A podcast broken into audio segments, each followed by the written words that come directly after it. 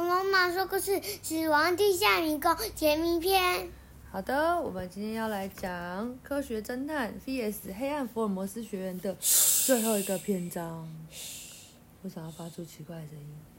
好，小朋友不要害怕，因为现在已经来到解谜篇了，以及没有怎么解决解开不了的谜题。科学。对，我们的重点是希望大家可以了解科学。嗯哦，来喽来喽，你知道答案了吗？你知道答案是什么？嗯，为什么？因为它是三叶虫的地方。哦，好了，我们来看喽。他说：“嗯，循着真实的视线看过去，前方低地层隐约露出埋着的化石，发现那个化石与刚刚就是挖出来的菊石化石不太一样哦。这是三叶虫的化石。三叶虫是一种生长在古生代的生物。哇！等等，我们再回去看刚刚那个。”最早那边有教，对不对？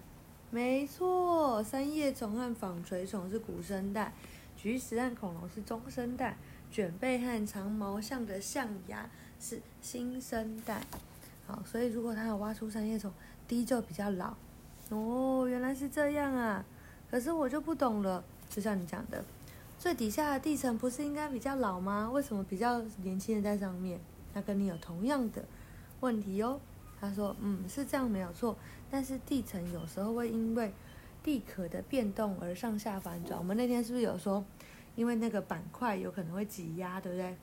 就像这样棉被呀呀呀呀，然后就挤上来了，然后又折起来，就像这样挤上来、折起来被推倒。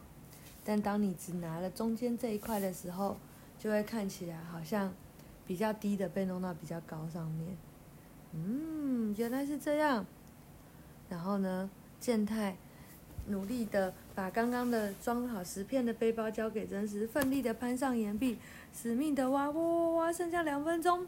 健太抓住凸起的石头，然后呢，一挖啊，挖出来了一个刻有二的石片，剩下三十秒，真实健太挖出的石片丢给真实，啪！真实敏捷的接住最后一块石块，冲向水槽，把。背包里的其他四片石块装入水槽底部的石板，轰！水槽发出巨大的声响，并大幅摇晃。水槽前半部像盖子一样，发嚓的敞开。啊！历劫归来的美希终于再次绽放笑颜，一身瘫软的跌坐在空荡荡的水槽里。太好了，美希！健太从岩壁上下来，笑容满面的对梅西比着胜利的手势。稍稍喘息的真实微笑的看向两人，好，讲完了。化石说故事，那问题是说，居然有树叶的化石，哦，它是三毛榉叶化石，有珊瑚化石，有扇贝化石。三毛榉叶的化石可以让大家知道，这附近过去有三毛榉生长，然后三毛榉喜欢生长在比较冷的地方。所以，如果你挖挖到三毛榉，你，就会知道哦，这里曾经比较冷。那如果你挖到扇贝的话，就发现这里可能以前是大海。挖到珊瑚的话，就知道这是比较热的浅海。嗯，好。然后呢，他说为什么有的时候会在海里面看到恐龙呢？恐龙化石呢？他说因为恐龙死亡后沉入水底，被土壤泥巴掩埋，最后只剩下骨头。嗯，然后就会被凝固成化石。